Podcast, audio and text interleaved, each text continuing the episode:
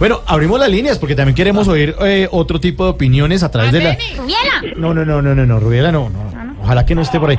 A, a ver, eh, buenas tardes. ¿Quién Buenas habla? tardes, amigo. Habla John Jairo Velázquez, Ah. Martínez Gómez, general de la mafia, mano derecha de Pablo Emilio Escobar Gaviria, jefe de sicarios del cartel de Medellín, Mm. hoy youtuber, defensor de los derechos humanos e inspirador de series de televisión. Oiga, señor, ¿usted no se cansa de llamar todos los días, No, hombre? amigo, no me canso. Y no me cansaré porque la historia es una, pero las anécdotas son miles. Mm. Los libros de historia no cuentan cosas que a la gente le gustaría saber. Ujú. Por ejemplo, el trágico día en el que el patrón estaba colgando un cuadrito en la catedral. Ay, no le puedo... cre- ¿Y cómo fue eso?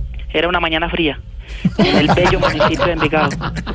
El patrón se paró de la cama para ir a colgar un cuadrito que le habían regalado, porque aquí entre nos, Ujú. al patrón le gustaba colgar los cuadritos que le regalaban. Uy, eso es un datazo. Pero me guardan el dato. Entonces señor. Pablo Emilio, con esa determinación que lo caracterizaba, Ujú. agarró un martillo de orejas. No miento, era un martillo de, de bola, de bola, ahora que me acuerdo. De Ah, bola. sí, sí. Cogió una puntilla y empezó a clavar. Ujú. Ta. Ta. Sí. Ta. Así de lento, sí.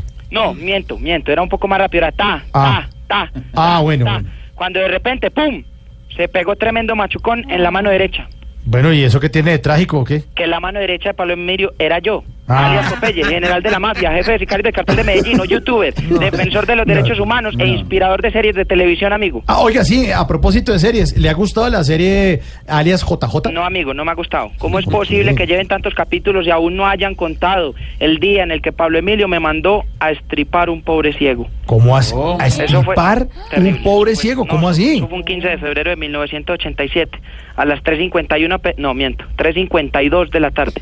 Pablo Emilio estaba acostado viéndose Yo me llamo, porque el patrón tenía poder y él podía ver los programas que iban a salir en 30 años. Porque ¿Ah, no sí? Oh. Pues tenía plata y cuando no tiene plata hace lo que quiere y marranea. Entonces, de repente, Pablo empezó a sentir una molestia en la espalda y me dijo, Pope, ¿qué tengo en la espalda?